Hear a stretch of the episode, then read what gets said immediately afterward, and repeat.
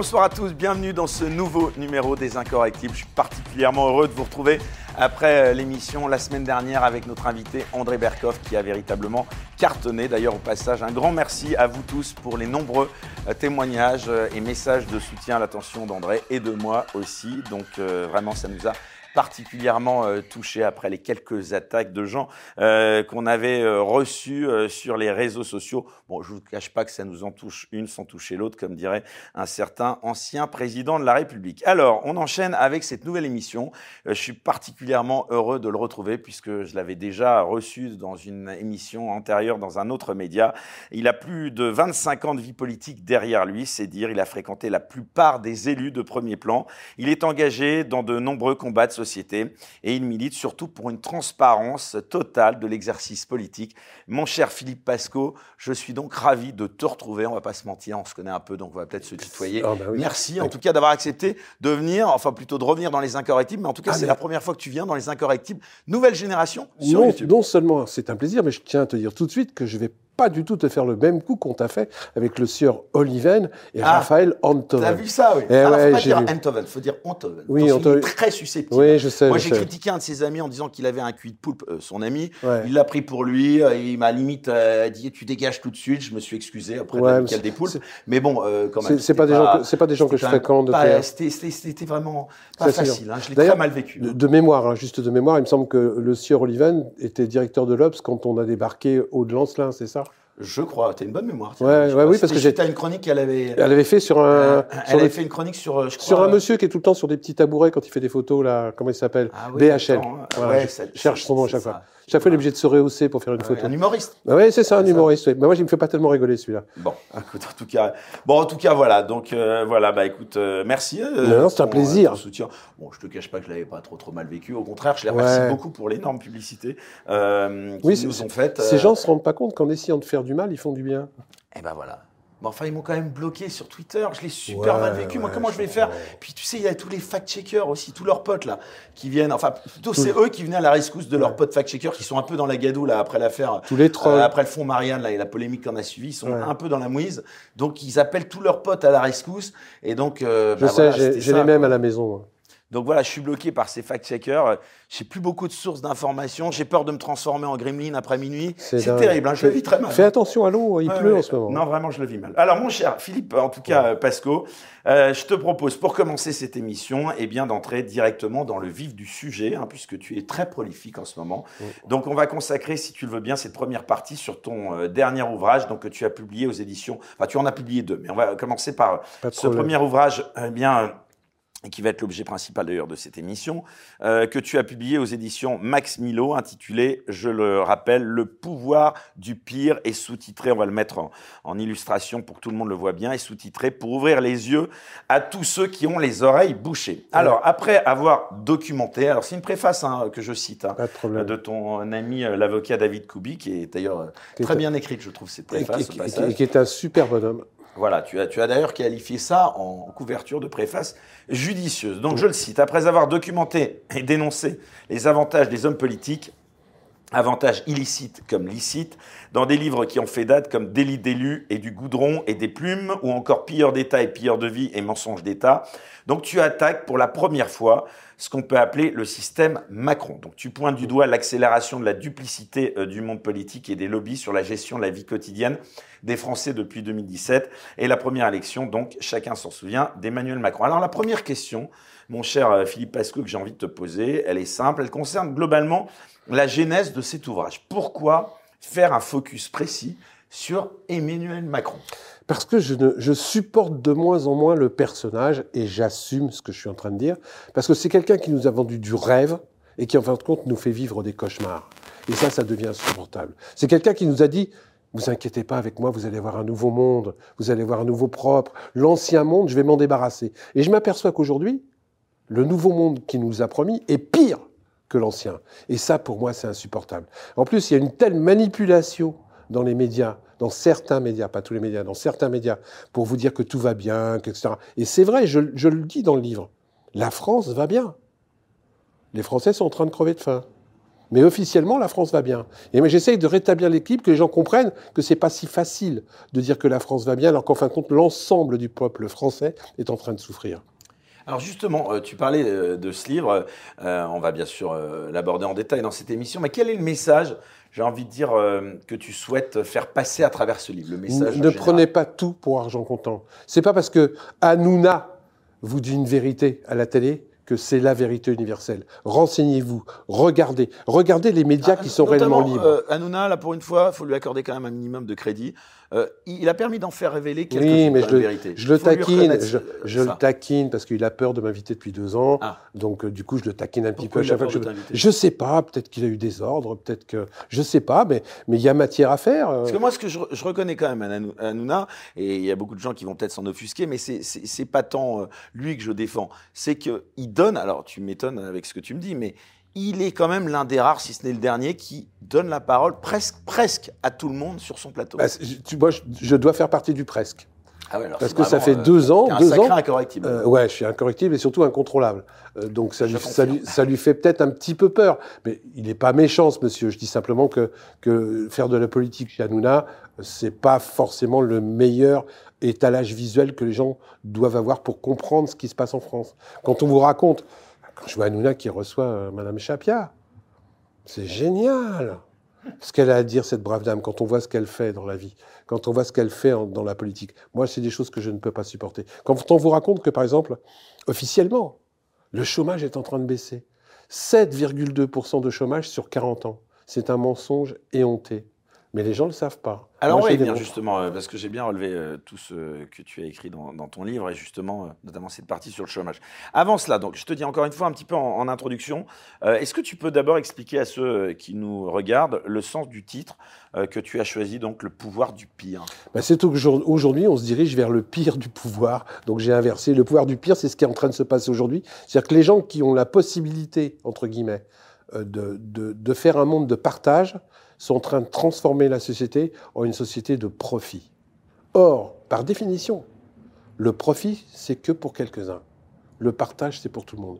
Et aujourd'hui, malheureusement, de plus en plus. Ah, parce qu'on le rappelle, et d'ailleurs là aussi, euh, à l'intention de certains de détracteurs, tu es de gauche. Oui, oui, je le dis, je suis de gauche. Hein. Alors, pas n'importe quelle gauche, hein, on est bien d'accord. Ni la gauche caviar, ni la gauche euh, opportuniste. Je suis, je suis du peuple, mais je dis qu'il y a des gens de gauche pourris à droite, il y a des gens de droite pourris à gauche. C'est bien de faire cette nuance parce que cette gauche caviar est, insupportable. Voilà. Insupportable. C'est ces gens-là qui, qui, et c'est une grande chance de l'émission qui nous attaquent, qui se parent des, euh, ah, vois, de, la vertu. Il y a que qui sont bien. ils ont surtout une tolérance. C'est difficile d'être de gauche parce qu'ils vivent dans le sixième pour la plupart, beaucoup. Il y en a beaucoup. Euh, c'est un peu. Il y en a beaucoup malheureusement. C'est dur la vie là-bas quand même. Il y en a beaucoup malheureusement qui ont ce que j'appelle une tolérance, mais à sens unique. C'est-à-dire que c'est des gens très tolérants, très ouverts, à partir du moment où on est toujours d'accord avec eux. Moi, par exemple, je, suis foudrage. Et qui sont pour la liberté d'expression. Oui, à condition, à condition qu'on soit d'accord avec eux surtout. Donc ça, ça me gonfle un petit peu. Et malheureusement, aujourd'hui, il n'y a pas de véritable opposition. Moi, je fais que dans le factuel. Et c'est aussi pour ça que j'ai pas d'article dans Valeurs Actuelles et que j'ai pas d'article dans Libération. Je tape sur les ah, mecs de droite. aussi boycotté par Valeurs Actuelles. Ah mais oui, mais oui, parce que je tape aussi bien sur les mecs de droite que sur les mecs de gauche. Aujourd'hui, malheureusement, faire de la, de, de, de la corruption, c'est pas de la politique, c'est un système. Et le système corrompu aujourd'hui, il est aussi bien à gauche qu'à droite. Il faut le savoir. Et tu vraiment pas peur de te faire euh, de sacrés ennemis euh, en attaquant si frontalement Emmanuel Macron Je reconnais que la question est légèrement ironique. ah oui, parce que j'ai déjà beaucoup d'ennemis. Aussi bien à droite qu'à gauche. Mais je m'en moque. Parce que c'est pas en restant caché et en mettant la tête dans, dans le sable comme une autruche qu'on fera changer les choses plus on sera transparent, moins ils pourront abuser. Et moi, c'est mon combat. Mon combat depuis plein d'années, plus on est transparent, plus on dit les choses, moins c'est possible de, de truander. Moi, pendant 30 ans, au-dessus de mon bureau, j'ai affiché mon salaire. Je gagnais 2500 euros. Mais après, quand quelqu'un me disait comment ça se fait que tu gagnes 2500 euros, j'expliquais. Moi, je travaille le samedi soir, je travaille le dimanche, je finis à 19h, et en fin de compte, on s'apercevait que je gagnais moins que le SMIG. Il n'y a pas de honte à gagner de l'argent. Il n'y a pas de honte à gagner beaucoup d'argent. Mais c'est indécent quand on commence à le cacher. Et c'est indécent la façon dont aujourd'hui les gens se, se goinfrent sur le dos des autres. C'est insupportable. Moi, j'ai des gens qui gagnent leur vie, qui, qui sont au SMIC et qui dorment dans leur voiture aujourd'hui. Qui dorment dans leur voiture. Pendant ce temps-là, monsieur. Comment il s'appelle? Arnault augmente sa fortune en 6 mois de 38 milliards? Est-ce que tu sais combien Il est devenu l'homme le plus riche au monde. hein. au monde, oui. 38, alors que, le- par exemple, Avec 200, quelques 200 milliards, je crois. c'est un truc de fou. C'est un truc de fou.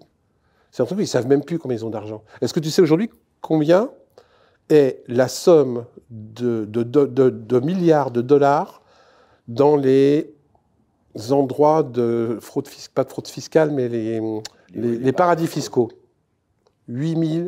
8700 milliards de dollars sont dans les paradis fiscaux du monde entier. 8700 milliards de dollars.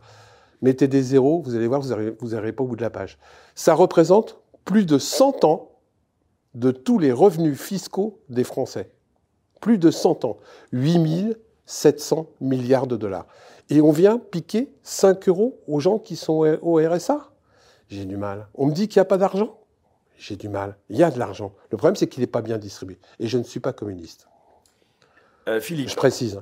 pourquoi tu, justement, puisque tu parlais de ces médias, euh, pourquoi la presse, selon toi, euh, est aussi indulgente, enfin le monde médiatique en général, euh, vis-à-vis d'Emmanuel Macron? Alors ça tend à, à donner l'impression que ça a changé un peu, mais dans les faits, pas du tout.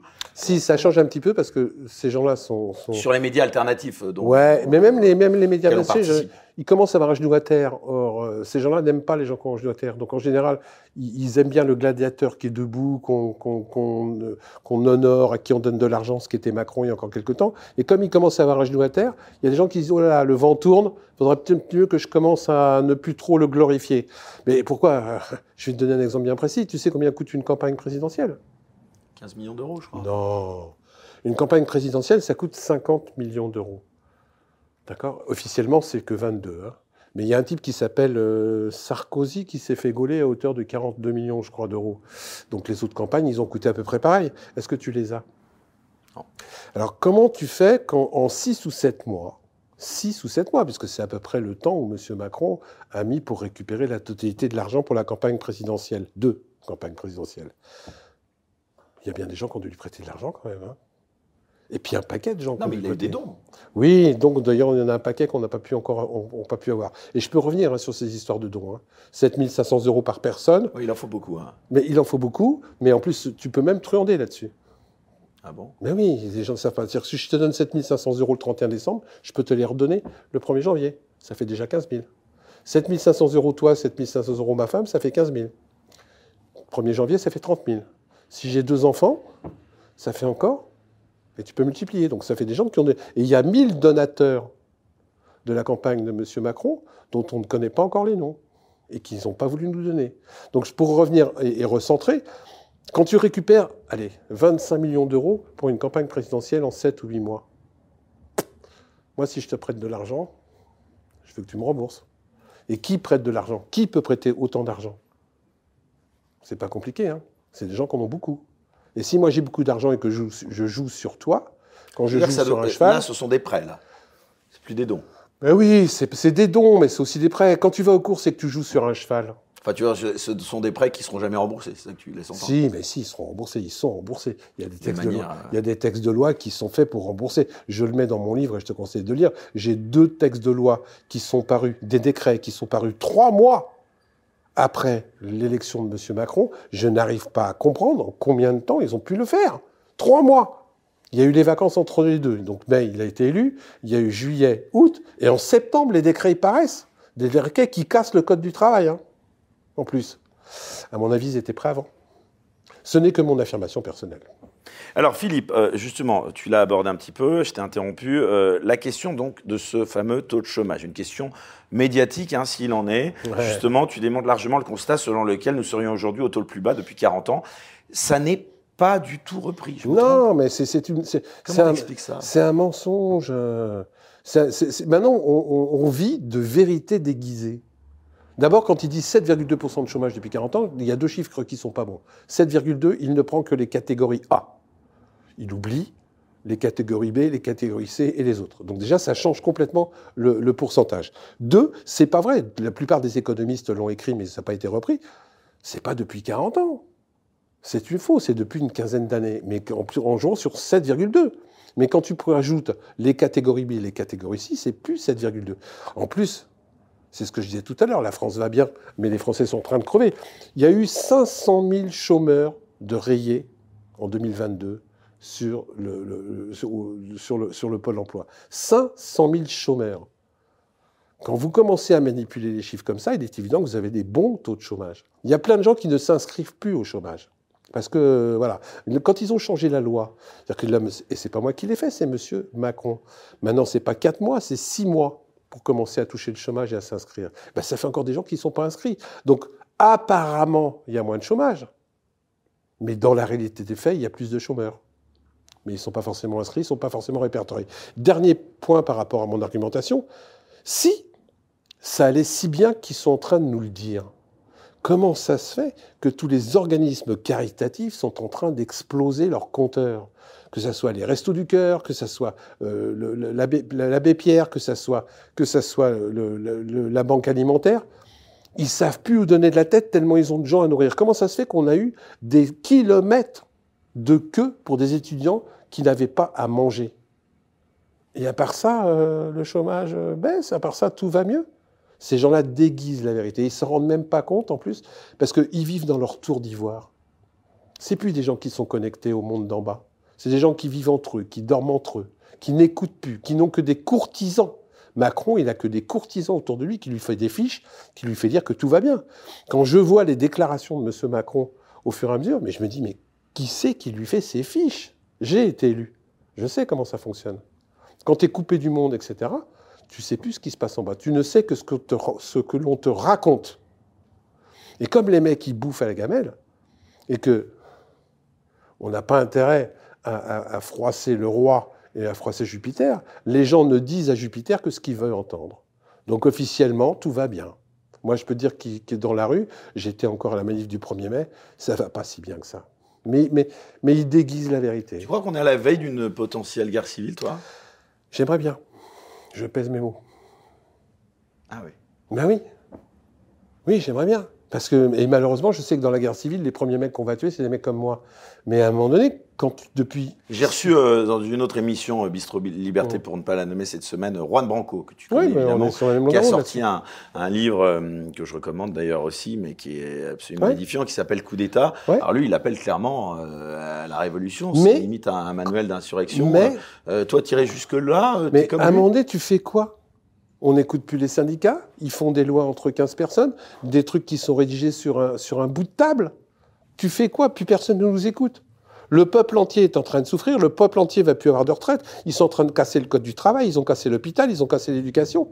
On fait quoi?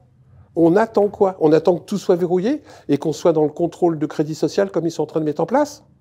C'est-à-dire qu'on ne pourra plus bouger parce que dès que tu sortiras dans la rue, ta photo, sera enregistré par ordinateur, ils pourront, ils pourront te, coincer comme, comme ils le voudront. On attend ça?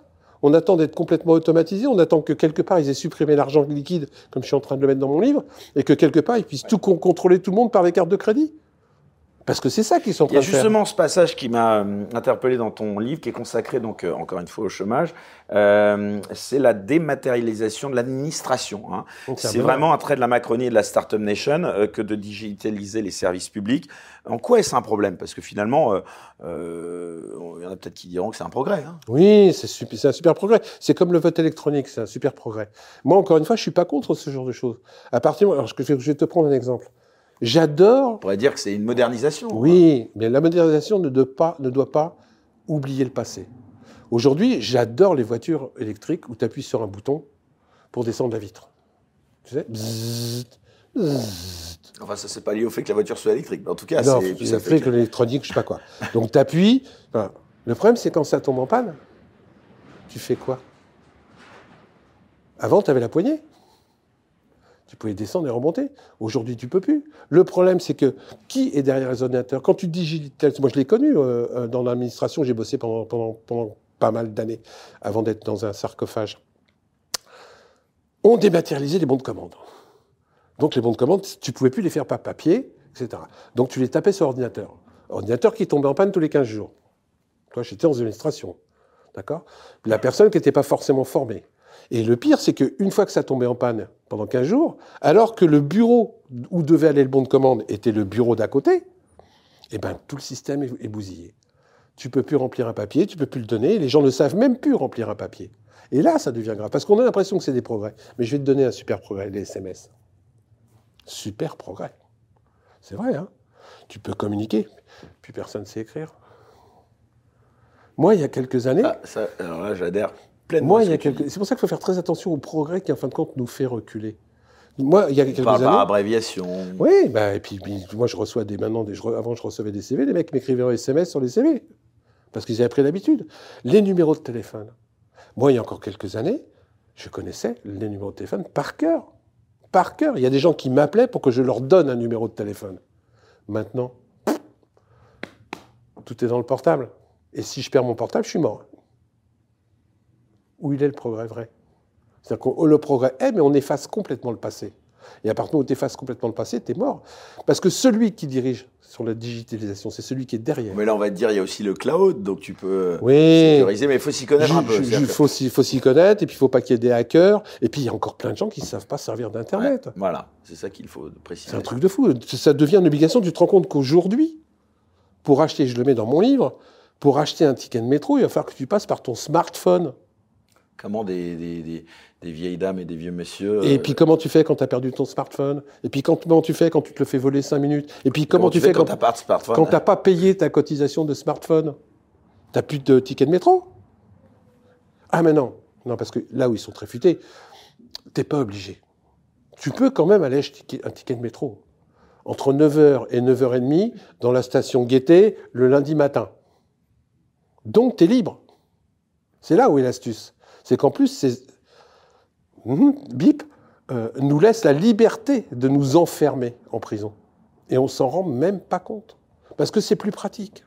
Parce que c'est vrai que faire la queue pour acheter son ticket, c'est fatigant. Donc, vas-y, prends ton application, achète ton, ton ticket de métro par smartphone. Sauf que par ton smartphone, en plus, il faut le savoir. Et je ne suis pas complotiste. C'est qu'à partir du moment où c'est sur ton smartphone, et que donc tu vas passer dans le métro avec ton smartphone, moi je sais quand tu as pris le métro, où tu l'as pris le métro, où tu es sorti, etc. Je te contrôle à mort. Et les gens s'en rendent pas compte. Et petit à petit, on se glisse vers une société où ils vont nous contrôler grâce à ces trucs-là. Parce que non, ils ne le feront pas. hein. parce que c'est des gens euh, démocrates. Donc, Une éthique. mais oui, ils ont une éthique, ils ne le feront pas. Dès qu'on aura tout sur la même carte, parce que c'est aussi quelque chose qui est en train de se, se- se profiler. C'est-à-dire que les cartes de crédit, c'est bien, mais puisqu'on a une carte de crédit, et ils sont en train de le préparer, pourquoi on n'ajoindrait pas sa carte vitale sur une même carte? C'est quand même mieux que d'avoir 50 cartes. Sauf que les gens ne se rendent pas compte que quand tu vas aller voir un patron et que lui il va dire, bah, il va contrôler ta carte, il va le savoir, qu'il va voir que sur ta carte, tu as depuis euh, trois fois pris des, des trucs pour savoir si tu es enceinte. Excusez-moi, madame, je ne peux pas vous prendre. S'il voit que tu as un traitement pour le diabète, bah, excusez-moi, monsieur, je ne peux pas vous prendre. Mais bien entendu, ils n'auront pas accès à ces cartes-là. hein. Ils, nous, ils nous certifient, il n'y a pas de problème. N'empêche qu'ils nous avaient dit que sur les caméras de vidéosurveillance, ils n'allaient pas les mettre en place sur toute la France, que c'était juste pour les Jeux Olympiques, pour lutter contre le terrorisme. Ils viennent de passer une loi où les caméras de vidéosurveillance intelligente seront sur toute la France après les Jeux Olympiques. Attention. Pour revenir donc à, à cette réforme de l'assurance chômage euh, dont tu parles, euh, tu dis qu'elle n'est pas faite pour l'emploi, mais bien pour réduire artificiellement les statistiques du chômage. mais c'est- mais c'est complètement fait pour ça. Je veux dire, il suffit de regarder les chiffres. Tu peux plus t'inscrire, c'est des parcours de combattants. Je peux te parler des prud'hommes aussi, où, les prud'hommes maintenant ça va vachement mieux. Ah, il y a vachement moins de gens qui vont au prud'homme. C'est fou, hein? Ah bah ouais. Pour aller au prud'homme, tu dépenses plus d'argent que ce que tu vas en récupérer. Donc il y a moins de gens qui vont au prud'homme. Aujourd'hui, il y a une loi qui est passée, la loi Macron, où tu peux être licencié sans cause réelle et justifiée. Quand tu as 30 ans de boîte, 30 ans de boîte, tu as droit à 3 mois d'indemnité au prud'homme. C'est ça la justice? Moi, je trouve pas que c'est la justice. Mais du coup, les gens vont pas au prud'homme. Du coup, les gens, bah, entre faire un procès qui va me coûter un avocat et qui va me durer deux ans, où je vais récupérer allez, 5 mois de salaire, euh, ben, ben, je préfère euh, trouver un petit boulot à côté et puis je m'écrase. Mais officiellement, les prud'hommes vont mieux. La justice va mieux aussi en France. Écoutez bien, hein. comment il s'appelle ce monsieur-là qui roule en Maserati, qui oublie de, déclarer 300 000 euros, qui en fin de compte les remet, qu'on poursuit pas, qui est quand même mis en examen, puis qui est quand même ministre. Ouais, je sais pas là, euh, attends. Hein. Dupont, c'est pas Dupont et Dupont, ah, c'est Dupont Moretti, c'est ça ah, À chaque fois, je le confonds avec le méchant dans Sherlock Holmes. Euh, euh, ouais, je sais pas pourquoi. Donc ce type-là, pour réduire les problèmes de justice, est-ce que tu sais ce qu'il a fait? Ce que je vous dis est factuel. Tu sais ce qu'il a fait? En général, on répond non. non, mais il, a... il est éloquent. Eh ben, il a sorti une circulaire euh, en demandant à tous les commissariats de classer sans suite les plaintes un petit peu trop anciennes. Ce que je dis est vérifiable. Hein. C'est-à-dire que si j'ai. C'est-à-dire que j'ai porté plainte, je me suis fait agresser dans la rue il y a un an, j'ai été porté plainte au commissariat, parce qu'ils sont débordés, parce que, la police n'a pas eu le temps de s'occuper de l'affaire, elle l'a posée dans un casier et elle est sur la pile. Et bien maintenant, il y a une circulaire de monsieur le ministre garde des Sceaux qui dit que vous pouvez classer ça sans suite. C'est génial. Mais en classant sans suite, qu'est-ce qui se passe?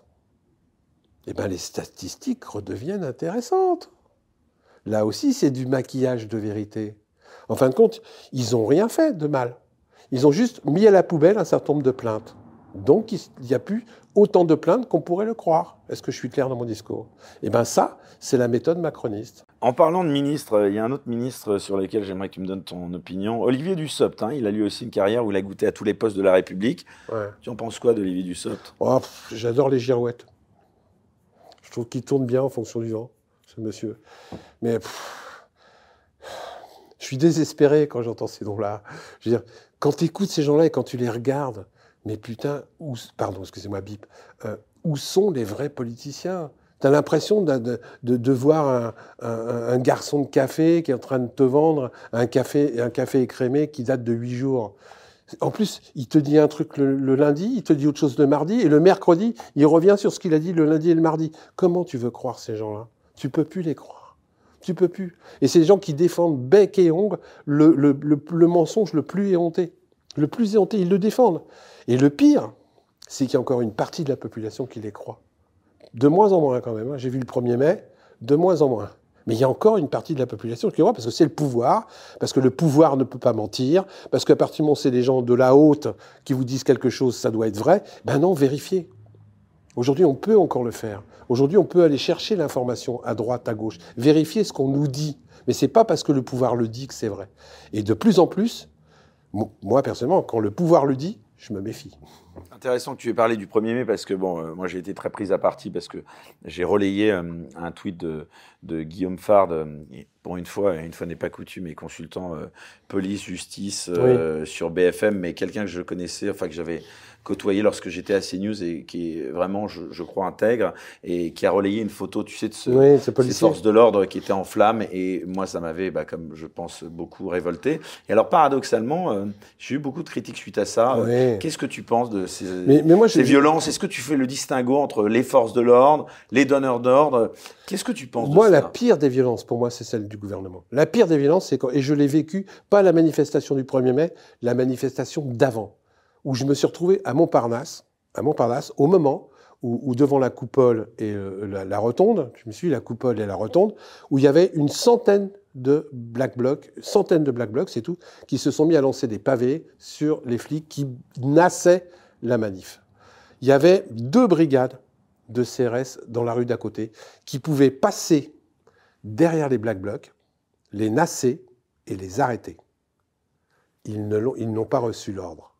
Et je te jure, j'y étais. Donc on ne me dise pas que c'est pas vrai, j'y étais. Donc les Black Blocs étaient coincés dans une zone bien précise. Les FDO pouvaient aller derrière, les nasser. Eh bien, ils n'ont pas fait ça. Hein. Ils ont reçu l'ordre, les FDO, et je les plains, d'aller se mettre devant la coupole et de ne pas bouger. Ils se sont fait mitrailler à mort, parce que qu'est-ce qu'ont fait les Black Blocs qui se sont retournés et ils les ont massacrés à coups de pierre. Et, bien entendu, il y a eu des belles images le soir, des méchants Black Blocs qui matraquaient les FDO. Mais moi, j'en veux pas aux FDO. J'en veux pas aux forces de l'ordre. J'en veux aux donneurs d'ordre. Les FDO, on leur donne un ordre, ils subissent. Et il y a des cons chez les forces de l'ordre, et il y a des cons chez les Gilets jaunes, et il y a des gros cons chez les Black Blocs. La violence, pour moi, à outrance, ne sert à rien. Et c'est marrant parce que, encore une fois, moi j'ai fait une manif, euh, c'était euh, l'année dernière, ou je sais plus quand, Je me suis fait contrôler cinq fois pour arriver à la manif. hein. Ouvrez votre sac, vous avez rien, retirez votre chapeau, enfin la totale. J'étais à la gare Saint-Lazare.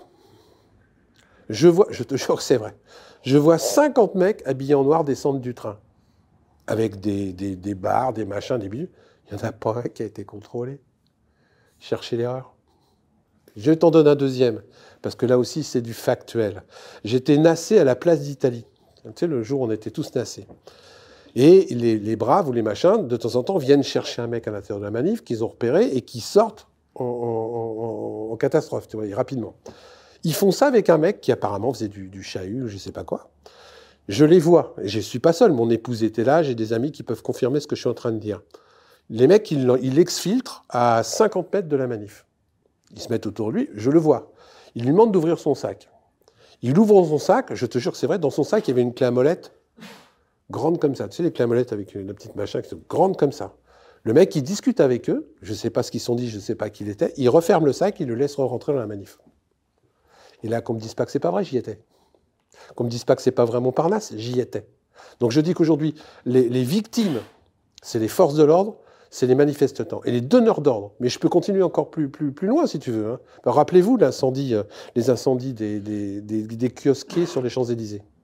Il faut que vous sachiez, et ça c'est important, que les Champs-Élysées, c'est l'endroit en France où il y a le plus de caméras de surveillance vidéo. Donc on peut retrouver. euh, Non seulement pas retrouver, mais je vais t'expliquer. Tous les 3 mètres, tu as une caméra de surveillance vidéo qui, était, qui sont quasiment tous reliés maintenant Ah, au, Beauvau. bureau, au bureau de la préfecture de surveillance des manifs. Tu me- commences à me suivre Quand ils ont commencé à incendier le, pre- le premier kiosque, c'était en bas des Champs-Élysées. Les mecs se sont dit, et il y a des infiltrés, et ils ont eu les informations qu'ils allaient aller brûler le deuxième. Est-ce qu'il y a eu un seul ordre pour aller protéger le deuxième? Non. Non. Donc moi je dis que la véritable violence, elle vient d'en haut. Elle vient d'en haut de ceux qui laissent faire. Quand je vais te donner un dernier exemple, parce que c'est des trucs qui me gonflent un petit peu, j'ai fait un paquet de manifs, et la plupart des manifs que j'ai fait, c'est des manifs, moi, pacifiques, hein, je suis pas un violent, je suis pas un méchant. Quand tu te retrouves pendant trois heures, et ça, il y avait un type qui s'appelait, j'arrive jamais à retenir le nom de ces cons-là, un nom pas français qui était préfet. Ah, ah, je sais pas. un, un type un euh, préfet de ouais, un préfet de police, Paris, allemand, allemand, allemand, voilà, allemand, Ah, allemand, ah qu'on a bien remercié maintenant, qui est en train de pantoufler, qui est en train de, de, de- de faire des, des dégâts ailleurs. Euh, ce type-là donnait des ordres pour qu'on casse les manifestations. Donc tu avais la manifestation, une manifestation totalement pacifique, et puis d'un seul coup, les, les, les forces les pauvres, ils reçoivent un ordre, ils exécutent, on leur demande de nasser. Et tu te retrouves nassé, pacifique, hein, pendant trois heures, trois heures, tassés les uns contre les autres, avec des flics qui sont devant et des flics qui sont derrière, tu ne peux pas avancer, tu ne peux pas reculer, tu peux tout juste respirer. À un moment donné, il y en a un qui s'énerve. C'est obligé, et c'est ce que voulait le préfet. Donc qu'est-ce qu'il fait? Il commence à pousser, à un force de l'ordre. Le force de l'ordre réplique. Tu commences à t'énerver, tu commences à dire ah, laissez-nous passer, on peut plus, j'ai des enfants, on veut sortir, on veut bouger. Et c'est là que les ennuis commencent alors. Donc on commence à taper sur le flic et le flic nous renvoie des gaz lacrymogènes et on a des belles images pour dire que les manifestations, c'est tous des méchants. C'est pas vrai. 99,9% des manifestants sont des gens pacifiques, mais on ne les écoute pas. Mais on les écoute plus. Mais on ne tient pas du tout compte de leurs revendications. Il y a encore quelques années en politique, il y aurait eu le quart de ce qui s'est passé, mais le gouvernement démissionnait. Mais aujourd'hui, qu'est-ce que c'est qu'un- Je vais donner un autre exemple. Écoutez bien, parce que ce que je dis là encore est factuel. Euh, sur le gouvernement Hollande, j'avais référencé dans mes livres 30% des membres du gouvernement qui avaient eu affaire au fisc ou à la justice. Tu me suis? Au fisc ou à la justice. Gouvernement Macron, depuis le deuxième, là, depuis mai 2017, j'en suis à 60%. 60% des membres du gouvernement ont eu affaire au fisc ou à la justice. Et ces gens-là nous demandent à nous, Donne des leçons. nous donnent des leçons de morale. Mais, mais j'ai un malaise. Mais ça commence à se voir. Ça commence à se sentir. Et quand vous voyez que le secrétaire général de, de, de, de, de, de- de l'Élysée, et, et je, je change ma casquette. Alexis Oui, je change ma casquette. Je suis aussi administrateur de l'association Anticorps France. Donc on a un On rappelle l'objet de cette association Euh, c'est une association nationale de lutte anticorruption euh, pour l'éthique et en politique euh, et, partout en France. Donc on se bat contre tous les élus corrompus, tous- les gens qui, qui mettent les doigts dans la confiture au niveau national. Mais l'affaire Colère, on a un dossier comme ça. Il est toujours secrétaire général. Je vais vous en donner une petite là sur Colère. Il va pas aimer ce que je vais vous dire là, je te le dis. On a fait un signalement avec Anticor parce que Monsieur Colère Donc signalement auprès du procureur c'est- Ouais, ouais, ouais. Alors, ça va pas aller loin, mais c'est un truc de plus. Euh, on a récupéré un mail personnel de Monsieur Colère, je ne dirai pas comment on l'a eu, euh, qui donne des ordres à deux employés de l'Élysée de trier spécifiquement le courrier qui est adressé à Monsieur Macron et de lui envoyer directement. Je m'explique. Il y a plus de 1000 lettres et mails qui arrivent à l'Élysée aujourd'hui, par, Par jour, par jour. Dedans, il y a plein de demandes, etc. Et en Ça général, peut paraître, euh, somme toute, assez normal de, de- de filtrer un petit peu. Ah, mais fil- filtrer, je- pas- mais filtrer, ça ne me gêne pas. Ouais. Mais en général, tu envoies pas directement ça aux partis politiques. Parce que pas pourquoi ils ne le font pas pour Mélenchon, pourquoi ils ne le font pas pour d'autres? En général, quand tu reçois une lettre de l'Élysée, qu'est-ce qui se passe? On prend en compte, on envoie au préfet de machin, et on envoie un mot à la personne en lui disant bah, écoutez, madame, je- nous avons bien reçu votre lettre, nous l'avons transmis au service conseil, etc. Non, non, là, ils envoient directement. C'est-à-dire que c'est le parti politique Attends, après alors qui qu'est-ce prend. que tu veux dire? Qu'il y il y, a des mails qui sont envoyés, il y a un tri, c'est ça qui fait? Eh ben, ils, ils envoient les lettres qui, tous les gens qui, qui disent du bien, il y en a de moins en moins, hein, de M. Macron, etc., ils envoient directement les lettres, deux mecs qui sont journalistes, d'envoyer directement les lettres au parti politique. Qui Tu lui-même, Renaissance Tu Oui. veux dire euh, oui, qui lui-même, Renaissance, qui après prend directement contact avec la personne concernée. Ils ont coupé complètement le circuit.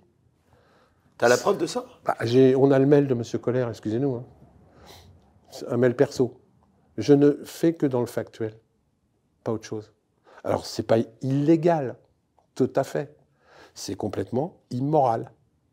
Et ça, c'est plus supportable. Parce que ces gens-là nous donnent, encore une fois, des leçons de morale. Ces gens-là, pendant la pandémie, nous rappelle-toi, nous, nous disaient de ne pas dîner à plus de six personnes. De mettre ton masque surtout au-dessus de ton nez, pas en dessous de ton nez. Moi, j'ai des gens qui ont eu des. Alors, je te parle pas des amendes et des gardes à vue en plus. hein. Dans un pays où aujourd'hui, tu es mis en garde à vue pour n'importe quoi. Moi, j'ai des gens qui ont été mis en garde à vue parce qu'ils avaient une cravate jaune. Il y a des gens qui ont été mis, et je vais faire plaisir à Florent Philippot, il y a des gens qui ont été mis en garde à vue parce qu'ils avaient le drapeau bleu, blanc, rouge sur l'épaule.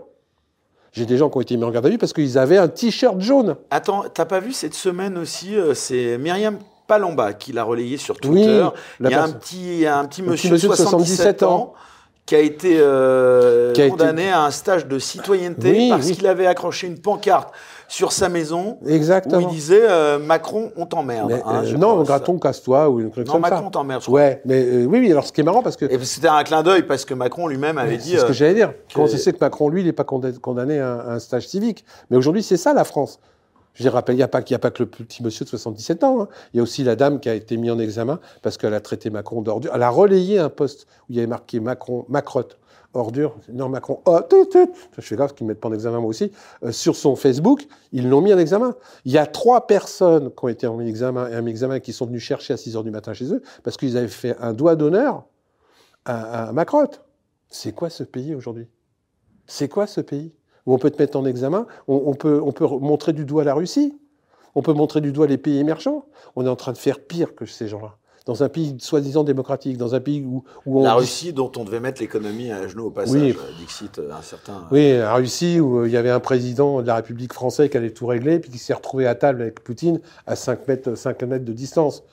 Qu'on me fasse pas rigoler, mais euh, euh, vais pas parler de politique internationale, parce que moi qui fais pas mal de choses en Afrique, je veux dire, quand tu vois comment monsieur, le gouvernement actuel est en train de massacrer, massacrer l'influence française dans les pays africains, mais ne se rendent pas compte que dans 10 ou 15 ans, on va le payer à mort. Mais je ne sais pas quoi ils pensent, ces gens-là. Ces gens-là sont complètement déconnectés. Tu te rends compte qu'aujourd'hui, le, gouvernement français, via son président, est un des gouvernements à la présidence où il n'y a jamais eu autant de services de sécurité autour du président. On n'a jamais vu ça. Quand il se déplace, Monsieur Macron, Ah, là, on a vu euh, lors du match, euh, c'était le week-end dernier, euh, il y avait 3000 policiers, forces de l'ordre Ouais. autour du stade de France. Enfin, ouais. qui Mais comme ça, comme ça, il peut dire. ah, Et attends, avec sécurité, les mecs, ils ont retiré tous les sifflets à l'entrée, les gens étaient fouillés, il y avait des portiques. Et après, ils t'annoncent, mais personne n'a sifflé. Et puis ça coûte une fortune en plus. Mais, mais ça, ils s'en foutent, c'est ton pognon, c'est pas leur. ce temps-là, ils sont pas ailleurs. Ouais, c'est leur pognon, c'est ton pognon, c'est pas la leur. Mais après ça, ils peuvent annoncer, mais vous voyez, j'ai entendu Pascal Pro, Pascal, excuse-moi, qui, qui, qui disait à la radio, euh, mais voyez, Il j'ai. invite lui, Pascal Pro. Non, Non il m'invite plus. Ah. Euh, Ah, il plus invité. invité sur CNews. Alors non, c'est vraiment. non, écoute, je suis là, désolé, je suis désolé. Vraiment, tu. Alors Pascal Pro, c'est un peu plus compliqué parce qu'il voulait que je retire mon chapeau. Euh, j'ai pas voulu, donc euh, du coup, il m'a plus invité. Pourquoi? Parce qu'il considérait que c'était un. Ah, que de considérait que c'était, ouais, que j'étais pas bien. euh. Puis je me suis engueulé aussi euh, sur une émission avec avec Petit Colas, c'est ça? Un super copain Macron qui a demandé à faire un petit tour, un petit tour à, à l'Élysée pour s'occuper des monuments, puis ils l'ont viré, il est revenu, etc. C'est André Petit Colas qui s'appelle quelque chose comme ça. Et donc je, je l'ai appelé camarade durant toute l'émission, il a pas aimé. Donc du coup, bah, il m'invite plus. Quoi. Puis je me suis un peu engueulé aussi avec le, le, le directeur adjoint du Point. Ah, mais t'es t'es grillé partout finalement. Mais non, mais je, je suis pas grillé, mais je dis des vérités, ça leur plaît pas. J'ai rien dit de mal, j'ai fait que du factuel, ça lui est pas plu au directeur adjoint du Point. Donc il est rentré au Point, il a interdit, je ne veux plus qu'il y ait un seul article qui paraisse sur Monsieur Pasco. Bon, bah vas-y, si ça t'amuse. N'empêche que je continuerai à dire mes vérités. Ces gens-là n'aiment pas qu'on leur dise les vérités, surtout en direct à la télé. C'est vrai qu'il faut te reconnaître quelque chose, c'est que même si sous couvert un petit peu d'ironie là et de Ou jovialité euh, et d'impertinence, une qualité vraiment que je, je partage. Enfin, je, je trouve ça. Moi, je pense qu'avec l'impertinence, on peut, on peut tout dire. Et, euh, mais tes livres sont quand même très étayés de manière générale. J'ai eu qu'un seul Et- procès. Tu n'as jamais eu un seul procès? Un seul. Ah, tu en as eu un. Un, un parce que j'ai fait une erreur. J'ai pas de secrétaire. Quand on fait le genre de travail que je fais, tu peux pas avoir. Je me suis déjà fait squatter mon, mon ordinateur deux fois. Je, suis, je me suis levé un matin, j'avais plus rien sur mon ordi. Il m'avait tout piqué par le modem. Donc c'est une époque, je bossais sur euh, Coca-Cola et sur Macron. Euh, donc je bosse tout seul. Et j'ai fait une erreur à 2 heures du matin euh, avec un monsieur euh, qui passait en jugement, mais avec plusieurs autres personnes. Et je lui ai attribué une condamnation qui n'était pas à lui. Donc euh, diffamation. Mais en plus, j'ai pas eu de bol, je suis pas tombé sur le bon. Donc, premier adjoint du maire de Nice, franc-maçon, Front National euh, et, commandant, de- et commandant de gendarmerie. Ah oui. Ah ouais, la totale. Donc, j'ai eu le premier procès, j'ai même pas été convoqué. J'ai appris après que je passais en appel. euh, tiens, euh, même pas, même pas. Je, je me rappelle, mon, mon Iseur te le dira, mais c'était un gros. Car gros- au passage, euh, euh, là, tu viens de, de- de- d'en parler, donc t'es pas franc-maçon, toi Non. Non, non, je suis désolé, il y a plein de gens qui me traitent de franc-maçon, mais je ne suis pas franc-maçon. Et je ne fais pas fortune sur mes livres. Je gagne 1 euro par livre et je ne vole personne. J'ai gagné 200 000 euros sur mes livres. J'ai payé 70 000 euros d'impôts et j'ai eu 50 000 euros d'amende dans mon procès. Ça fait 4 ans ou 5 ans que je fais des conférences gratuites à travers toute la France. J'ai volé personne. Je suis transparent. Après, aller chercher autre chose. Mais on cherche. hein. On, m'a même traité de pédophile. J'ai 10 mecs qui me poursuivent à travers toute la France parce que je suis soi-disant un pédophile. J'ai eu le malheur en Corse, une fois, un type qui venait m'interviewer, qui voulait absolument que je lui dise qu'il y avait un tunnel sous la Manche où ils égorgeaient des enfants, je ne me rappelle plus exactement. Je l'ai envoyé péter, je lui ai dit, écoute, moi je n'écris que sur le factuel. Donc sur tes réseaux pédophiles, le jour où tu m'apportes des preuves, je l'écris. Ils ont pris que ce passage. Et donc Pasco est pour les réseaux pédophiles, Pasco soutient les réseaux pédophiles, Pasco est pédophile. Les gens font beaucoup de raccourcis aujourd'hui, mais j'ai déjà eu ça il y a longtemps. hein.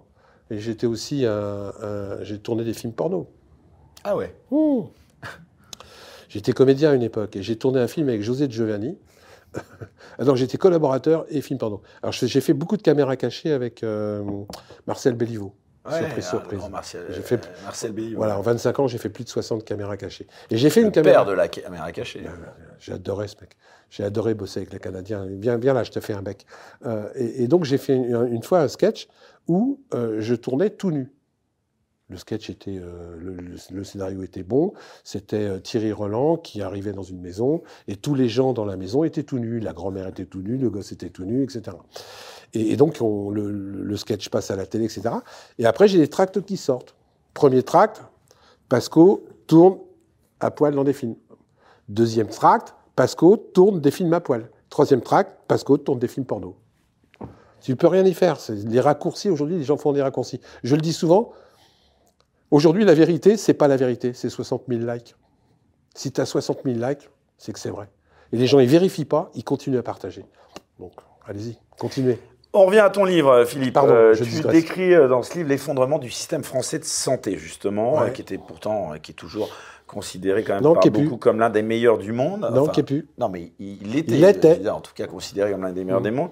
Euh, quelle est la responsabilité d'Emmanuel Macron là-dedans? Énorme. C'est d'abord c'est lui qui a fermé le plus de lits d'hôpital, en nous disant le contraire en plus, encore une fois, c'est ça qui, qui est fou.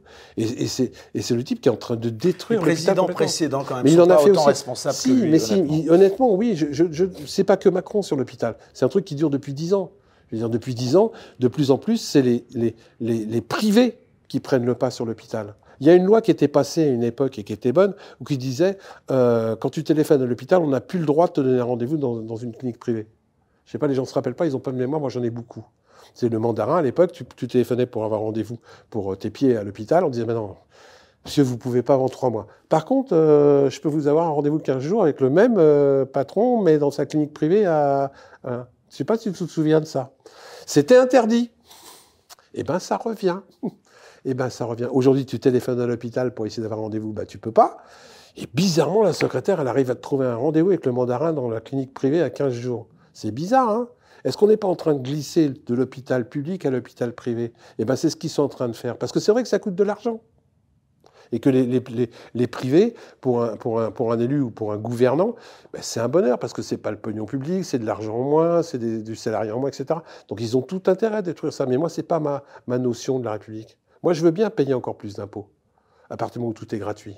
Et aujourd'hui, malheureusement, l'hôpital, ça devient de plus payant. Pour arriver à aller Les l'hôpital, 10 milliards du Ségur de la santé, ça va plutôt dans le bon sens selon mais toi non, mais il faut, faut vraiment poser la question. Et moi, je suis pas infirmier, je suis pas soignant, je suis pas médecin, mais la plupart des soignants, des infirmiers que j'en compte, ils disent de toute manière, ça arrive pas jusqu'au bout. C'est des effets d'annonce. C'est des effets d'annonce. Il manque encore des infirmières. Tu te rends compte qu'on est le dernier pays à réintégrer les, les soignantes, le dernier pays. Mais c'est une honte.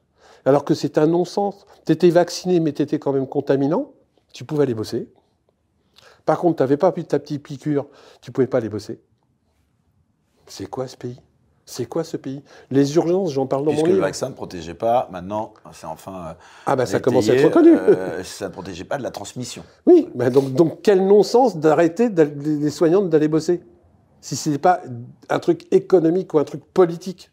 C'était pas autre chose. On s'aperçoit aujourd'hui que c'était pas basé sur du scientifique médical. C'est pas moi qui le dis, hein. C'est pas moi qui le dis, hein, encore une fois. Je ne suis pas médecin. Aujourd'hui, il est reconnu que. Alors, pardon. Oui, mais tu comprends, quand tu es vacciné, tu es moins contaminant. Tu compatis que le lundi, pas le mardi. Parce que c'est les excuses qui se trouvent au fur et à mesure.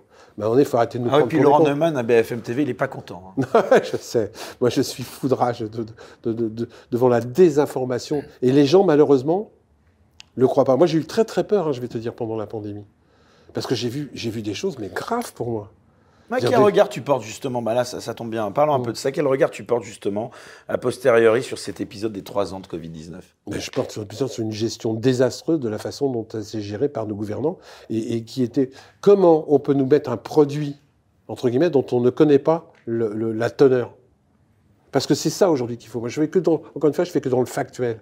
Aujourd'hui, on ne sait pas la composition. Parce que c'est secret des affaires.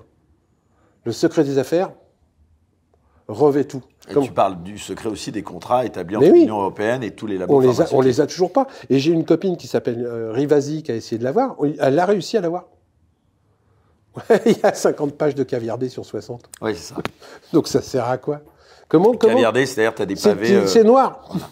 Comment, comment on peut euh, dire je laisse faire? Comment? Expliquez-moi. Je n'arrive pas à comprendre. J'arrive pas à comprendre. Et bien ça, on n'a toujours pas les réponses. Et, et comme on- maintenant on est dans le déni, parce que c'est aussi ça le, fait. C'est-à-dire qu'à partir du moment où je, je suis rentré dans le jeu, je peux plus dire que, que c'était pas bien. Je me retrouvais un petit peu coincé. Mais bon, on va en pas parler parce que sinon après ils coupent sur YouTube. ah, faut être on un est- peu faut prudent faire sur YouTube, mais attention. bon, euh, Faut faire- Non, mais j'ai rien dit de mal, YouTube, hein, excusez-moi. hein. Je demande pardon, pardon, pardon, pardon. Ne, ne coupez pas l'antenne, ne coupez pas l'antenne. Donc, euh, Non, parce puis il y aura capables. qui viendra en renfort si c'est le cas. Non, mais c'est un truc de fou, quoi. Aujourd'hui, tu peux plus rien dire. Je- Des pros, aujourd'hui, n'existeraient plus. Coluche n'existerait plus. Je veux dire, tu dis le moindre truc, tu te fais assassiner. hein. Moi, je. je- Coluche, des proches. euh, Mais, mais c'est fini, c'est fini. Le moindre truc que, que tu dis aujourd'hui. Ah, Il y a un sketch génial d'ailleurs que j'ai découvert cette semaine. Merci Raphaël Antoven parce que c'est indirectement grâce à lui. qui, qui tu as parlé Euh, tu sais ce. À l'ancien mari de Sarkozy Euh, Oh, pardon, de, de la femme de Sarkozy. Te Chaque fois, je me trompe. Non, mais il m'a fait découvrir ce sketch magnifique indirectement euh, qui s'appelle Les poules pistes Oui, de Desproges et que je recommande vraiment à, à tous nos spectateurs. euh, c'est un rapport avec le cerveau. hein, ça Ah, mais c'est exceptionnel. Ouais. Vraiment, là, euh, c'est exceptionnel. Les poules pistes sur YouTube, vraiment, j'encourage. Euh, restons un instant quand même sur cette. euh, Ouais, parce que rester pandémie. sur Antoven, ça m'intéresse pas. Euh, Est-ce que c'est un tournant politique, euh, selon toi, ce qui s'est passé depuis trois ans, un tournant même anthropologique, justement, si on poursuit dans, la, dans le registre philosophique cher à. Un, un tournant anthropologique, c'est-à-dire? Bah, Est-ce que tu considères vraiment qu'on a vécu un tournant majeur euh, Ah, clair. dans, euh, Dans, dans la façon de gérer dans les la façon dont les Français ont peut-être réagi aussi, Ah ouais, ils non, sont soumis quand même assez facilement Là, je, là, je suis malheureux. J'ai le droit malheureusement d'accord avec ce que je dis là. Ah, mais complètement, mais je- j'en suis malheureux. Des gens qui téléphonaient aux flics pour dire qu'il y avait sept personnes à table chez mon voisin. Hey, dépêchez-vous, ils sont sept à table. Les gens qui se sont fait massacrer parce qu'ils avaient le masque là et pas là. Des gens qu'on ne- on- chez qui on, on ne parlait plus parce qu'ils n'étaient pas vaccinés. Mais ça me rappelle une période bizarre où les gens se, se dénonçaient les uns les autres. euh. Je vais pas en parler parce que j'irai peut-être trop loin, mais moi j'ai eu peur. Je me dis, qu'est-ce que c'est que ce monde de délation qui est en train de se mettre en place? Je, dénonce mon voisin. Je refuse de, m'asseoir à côté de mon voisin parce qu'il n'est pas vacciné. Mais c'est quoi ça? Ça me rappelle des époques du sida. Je commence à avoir un certain âge, excuse-moi, et je me rappelle quand le sida commençait, euh, oh, oh, non, attends, t'as le sida, je ne m'approche pas. Hein. Euh, je bois pas dans ton verre, hein, excuse-moi. Où on va? Où on va Et ça, c'est une politique, et voilà, c'est c'est vachement génial cette politique. Parce que la police. tu penses plus- qu'on a gouverné par la peur? Ben oui, ben oui, ben oui. Ben si c'est pas de la peur, expliquez-moi.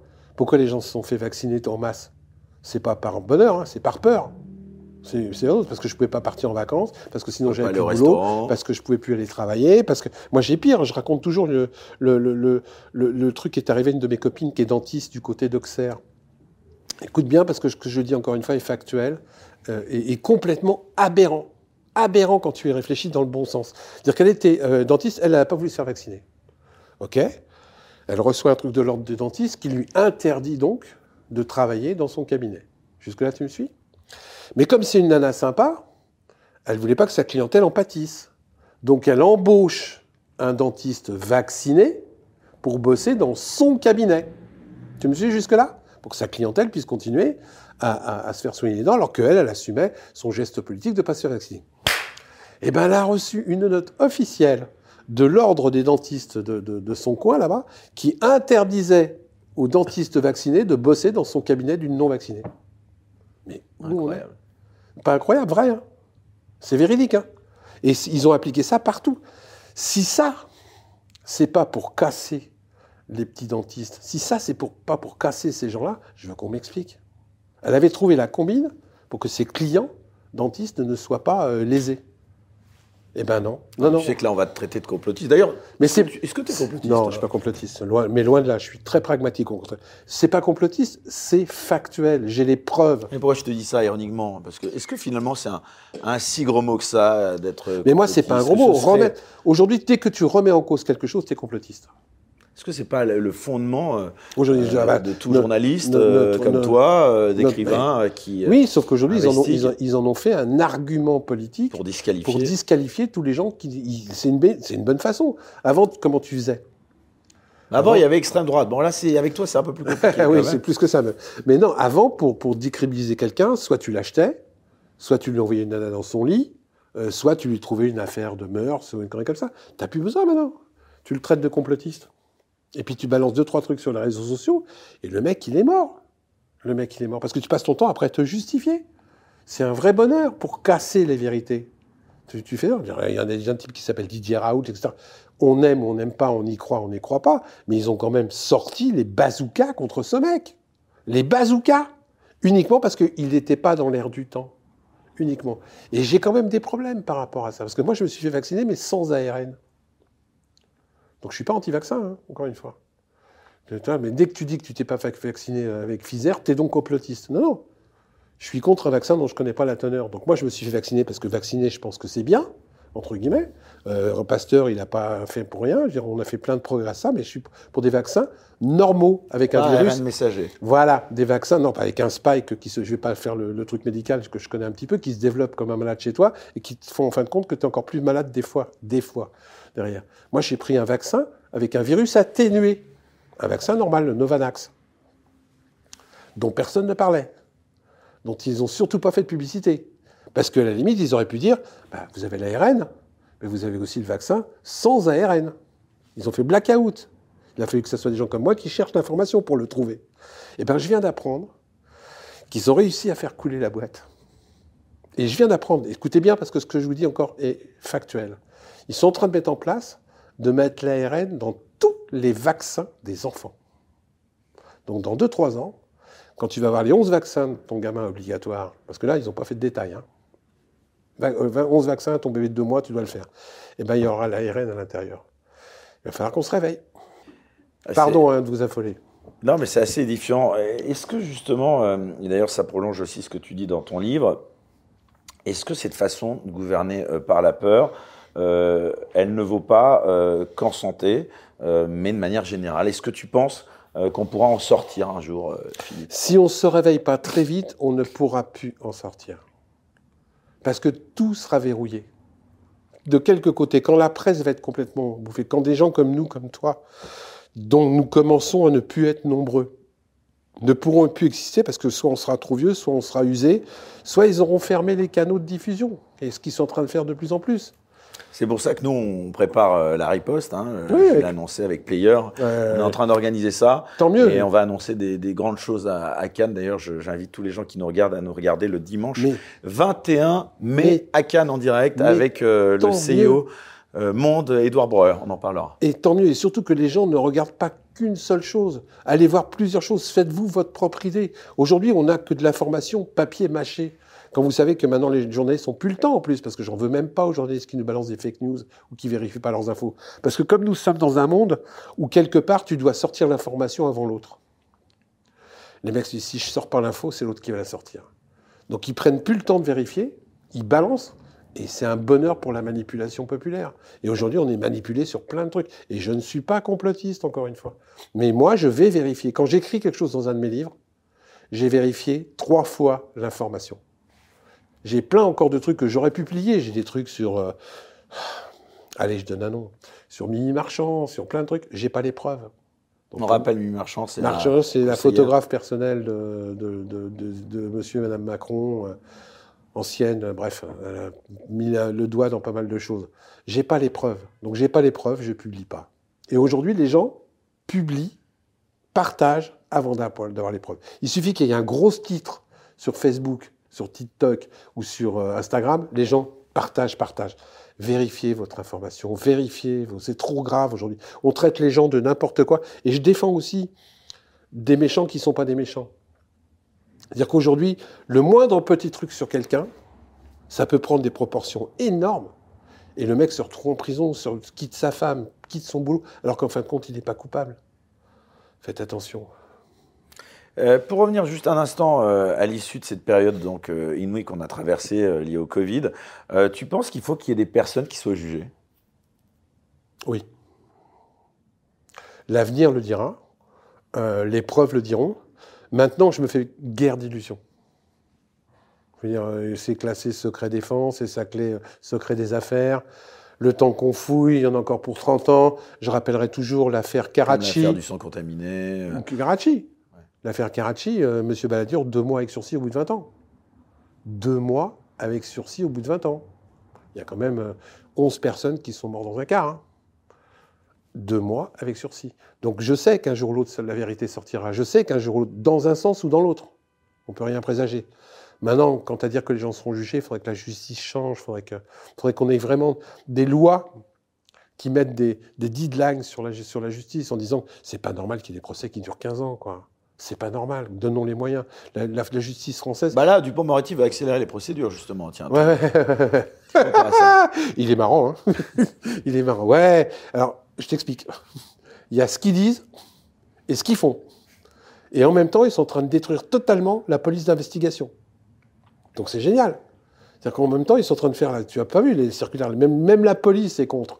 Euh, J'ai des gens de la police judiciaire qui m'ont appelé pour dire Philippe, fais quelque chose, on n'en peut plus. Euh, ils sont en train de mettre les polices, de les regrouper d'abord, et de les mettre sous les ordres du préfet. Est-ce que tu sais ce que ça veut dire? Non. Je t'explique. Donc, s'ils mettent ça sous les ordres du préfet, ça veut dire quoi? C'est-à-dire que si jamais il y a un policier qui, par hasard, tombe sur une grosse affaire, un gros trafiquant, un élu énorme qui a mis les doigts dans la confiture, etc., eh ben, il est obligé d'en référer d'abord au préfet maintenant, avec euh, la loi que vient de sortir M. Moretti Co, Darmanin Co. Et donc, qu'est-ce que fait le préfet avant de dire continuer l'enquête? Il téléphone à la présidence. Parce que les préfets dépendent des gouvernements. Eh bien, si ça, c'est faire progresser les enquêtes, non. Alors oui, c'est vrai. Ce qu'ils sont en train de mettre en place va permettre de s'occuper un peu plus de toutes les petites incivilités, ce que les gens voient. Hein, le mec qui crache par terre, hein, etc. Là, ils vont un peu de moyens. Mais pour les grosses affaires de détournement d'argent, de corruption, etc., bizarrement, ils n'auront plus les moyens de le faire. Déjà que les juges, j'en connais quelques-uns, sont complètement débordés par le, les dossiers qu'ils ont, qu'ils ne peuvent pas tous traiter en même temps. Donc c'est encore une fois, c'est l'apparence de ce qu'ils disent et la réalité de ce qu'ils font. L'apparence de ce qu'ils disent et la réalité de ce qu'ils font. Quand tu regardes la réalité, quand tu creuses derrière le vernis, tu t'aperçois que c'est pas du tout ça. Rien que ce que je te disais tout à l'heure, le fait qu'ils classent des plaintes sans suite. La pauvre dame qui s'est fait agresser dans la rue, comme ils n'auront pas eu le temps de traiter l'affaire, ils vont classer l'affaire. Classer l'affaire. C'est ça la justice du pauvre. C'est bien ce que je veux dire, il y a la justice à plusieurs vitesses. Les journalistes, ils sont aux ordres, d'après toi? Alors pas tous. Il y en a quelques-uns. Je, mets quelques noms dans mon livre. Euh, mais euh, Lesquels il... trouvent euh, grâce ou disgrâce à tes yeux euh, tu lis mon livre, je vais pas dire, je voudrais non, pas que tu aies un. Pas, c'est pas. J'ai plus son nom. Il y a, toi, il y a, il y a un petit, il y, a, il y a un petit gros, euh, un petit gros qui passe sur plusieurs chaînes, euh, qui, qui, est une fois passé avec Monsieur Martinez et qui a fait des références à une loi pétainiste. Je trouve que ce type-là, il y a un type qui a une, une écharpe rouge petite écharpe rouge. Là. Parles de Christophe Barbier Ouais, voilà, je, je, Barbier, ouais. Une petite écharpe rouge qui souvent euh, euh, disgraisse sans avoir les preuves. Il m'a même attaqué, il me connaît pas. Il y a un autre type qui était directeur adjoint de Paris Match. Ah, il a un nom de semaine. Si, Bruno Jeudi. Ah oui. Tu vois? Euh, Pareil, ces gens-là, j'ai du mal. J'ai. On sent vraiment qu'ils veulent que le macronisme. porosité entre justement, bah voilà, tu parles du macronisme entre entre la porosité entre journalisme et politique. Qu'est-ce que tu en penses? Mais je pense qu'il faut qu'ils arrêtent de dîner ensemble. Parce que ça devient très difficile quand tu as fait deux, trois dîners, une partie de golf et que tu as été au Rotary Club avec des, des politiques. C'est très difficile après de taper dans la tête de ton copain, de ta femme qui, avec sa femme, vont faire du macramé au club dans le 16e. C'est difficile après de leur taper dessus. Donc il faudrait qu'ils mettent un petit peu des verrous. Moi, je vais donner un exemple quand j'étais président de la formation professionnelle et de l'apprentissage sur toute l'île de France. J'ai eu beaucoup de sollicitations quand même. Je gérais 176 CFA, euh, euh, la, VAE, l'école de la deuxième chance. Euh, en commission, on pouvait faire mourir une formation. Ça, voilà. Je n'ai jamais voulu ne pas payer mes notes de restaurant autour de la région tous les restaurateurs ne voulaient pas que je paye mes notes de restaurant. Ben ouais, ouais, ben non, attendez, les autres le font pas, M. Pasco. Euh, mais non, laissez, c'est pour moi. Euh, non, non, non, je paye. Alors, je vais être honnête, s'il y avait une lettre à 60 balles, j'avais que 50 francs sur moi, je donnais 50 francs. Tu vois, je ne sais pas, pas forcément. Mais je payais. Je payais. Pourquoi? Parce que j'avais pas envie qu'un jour le restaurateur me téléphone pour me dire, tu sais, Philippe, je suis embêté, il euh, y a un tel, etc. Ah. Eh ben ouais, quand tu commences, tu es obligé de rendre. Et moi, je voulais pas rendre. Donc, je payais mes notes de restaurant. Point barre. Moi, j'ai refusé euh, la voiture avec chauffeur en tant que président de la commission pro formation professionnelle. Pourquoi j'aurais pris un. Que... Par contre, j'ai connu des élus, euh, ils avaient deux chauffeurs de voiture. Et à un moment donné, il faut savoir ce qu'on veut et comment on le veut. Et quand tu commences à mettre les doigts dans la confiture, c'est très très dur de la retirer. Je vais donner un autre exemple. D'ailleurs, il y a plein d'élus qui m'en ont voulu.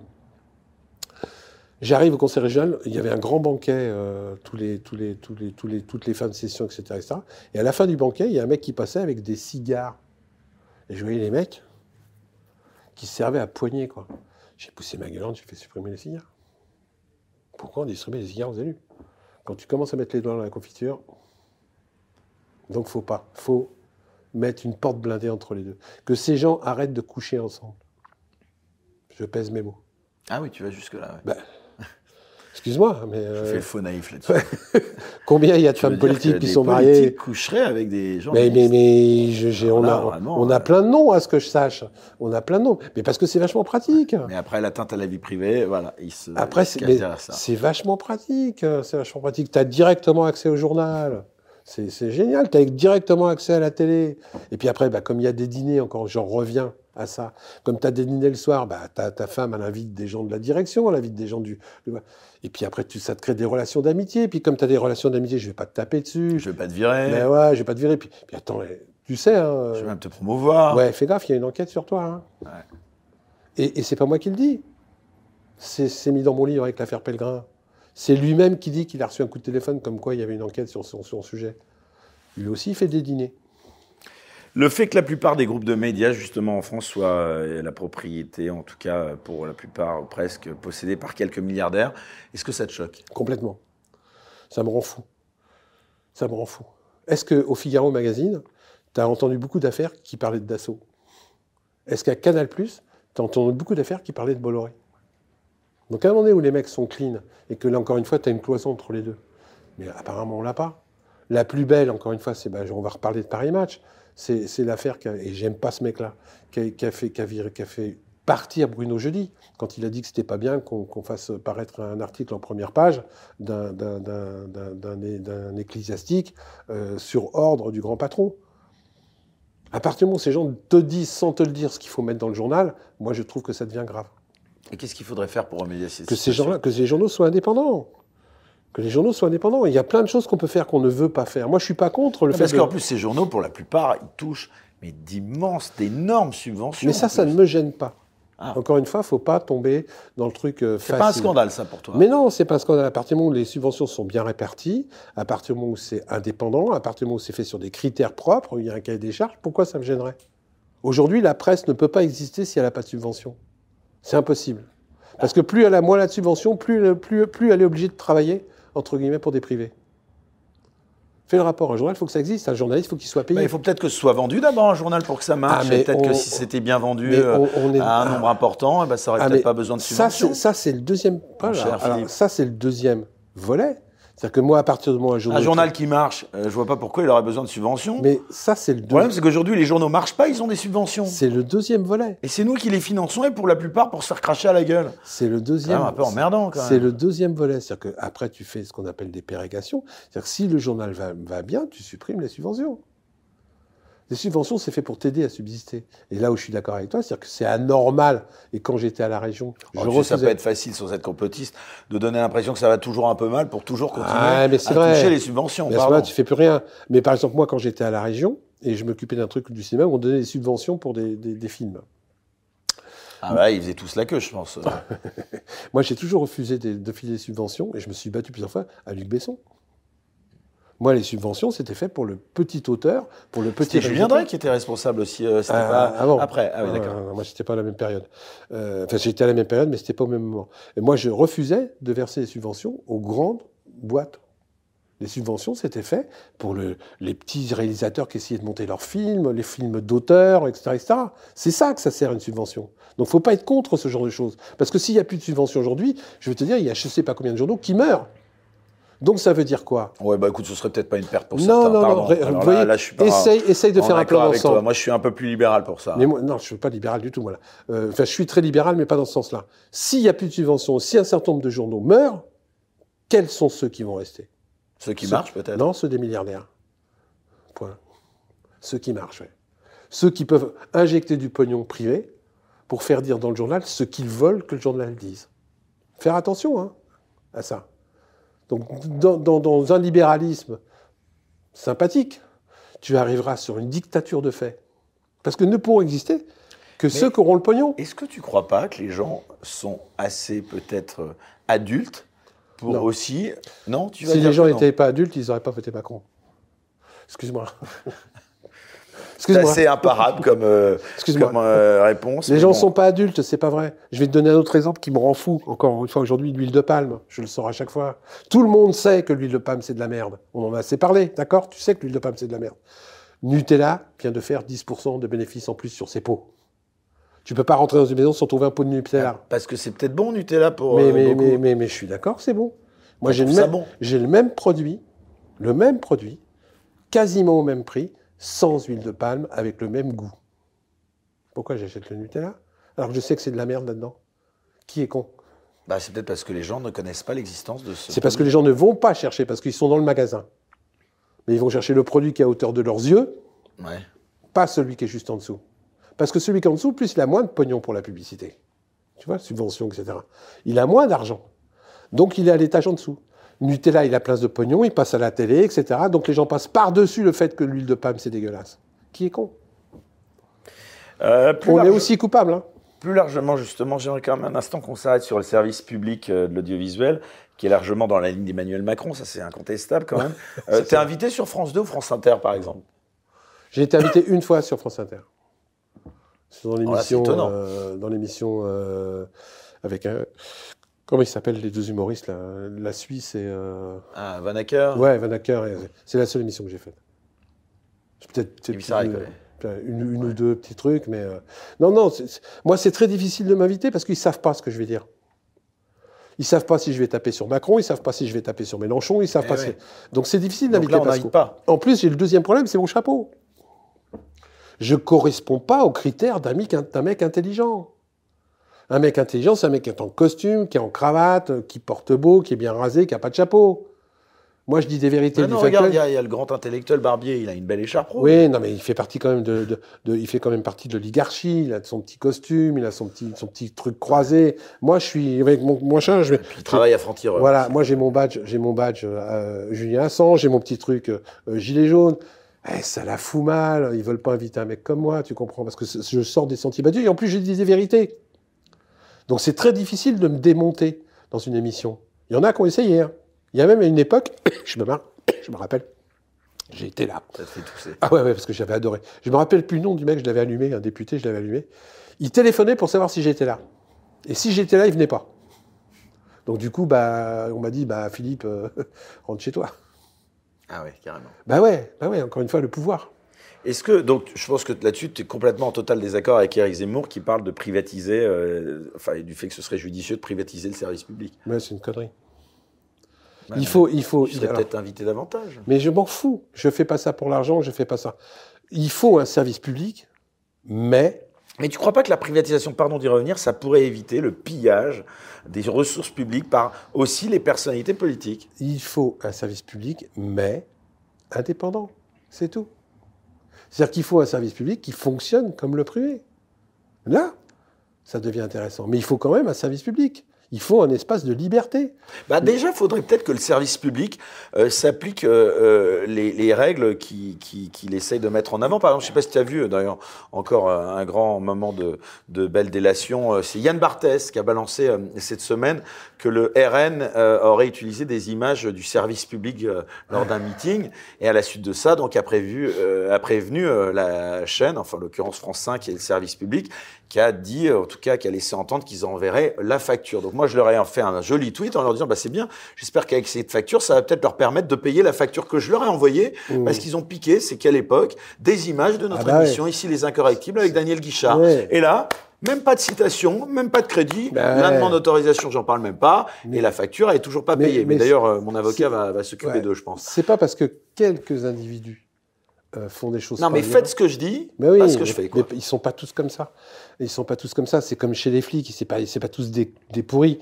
Euh, c'est comme chez les milliardaires, c'est pas tous des connards. À un moment donné, moi, je refuse de faire du Jacobi, c'est dire tous pourris. Il y a quelques etc. milliardaires qui trouvent grâce à tes yeux. euh, Oui, beaucoup, il y, a, mais, mais il y a mon fils. Euh, mais il n'est pas milliardaire, il est millionnaire. Ah, votre mais, fils. mais, non, mais il y a fils est millionnaire non, millionnaire. Mais mais euh, un de mes fils. Mais euh, mais il y a des, gens qui ont beaucoup travaillé, qui ont gagné beaucoup d'argent, et puis qui payent bien euh, correctement leurs employés, et puis qui qui sont pas là à les pressurer et à la virer. Je suis désolé. C'est pas parce que tu es un grand patron que tu es un pourri.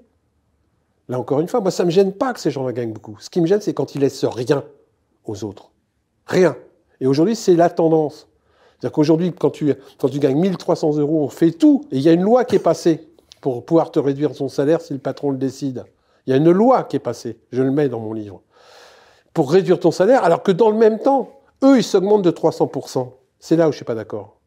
C'est tout. Mais il y a des patrons qui sont, entre guillemets, honnêtes. Il y a un patron, là, il a redistribué ses dividendes à ses ouvriers. Les mecs, ils ont touché plus de 1300 euros. Chaque employé, j'en ai 200 ou 300, ils ont touché plus de 1300 euros en plus de bénéfices que son patron aurait pu garder dans sa poche. À partir du moment où lui s'était servi, il a continué à partager le gâteau avec ses ouvriers. Parce qu'il ne faut pas oublier que qu'est-ce qui fait? Les riches C'est les pauvres. Et aujourd'hui, les riches l'oublient. Donc ils pressent sur les pauvres, ils pressent Mais si le pauvre, il peut plus acheter, mon bonhomme, un jour, tu seras plus riche. Donc il faut quand même que tu laisses respirer le pauvre. Il faut que tu laisses la possibilité de manger, d'exister, de payer son loyer. Parce qu'aujourd'hui, même en travaillant, on peut même plus payer son loyer. Même en travaillant, tu ne peux plus remplir ton frigo jusqu'au 30 du mois. Et c'est là où je commence à disjoncter. Et encore une fois, je ne suis pas un anarchiste, je ne suis pas un communiste. Donc je ne suis pas pour tout le monde le même salaire, tout le monde le même machin. Non.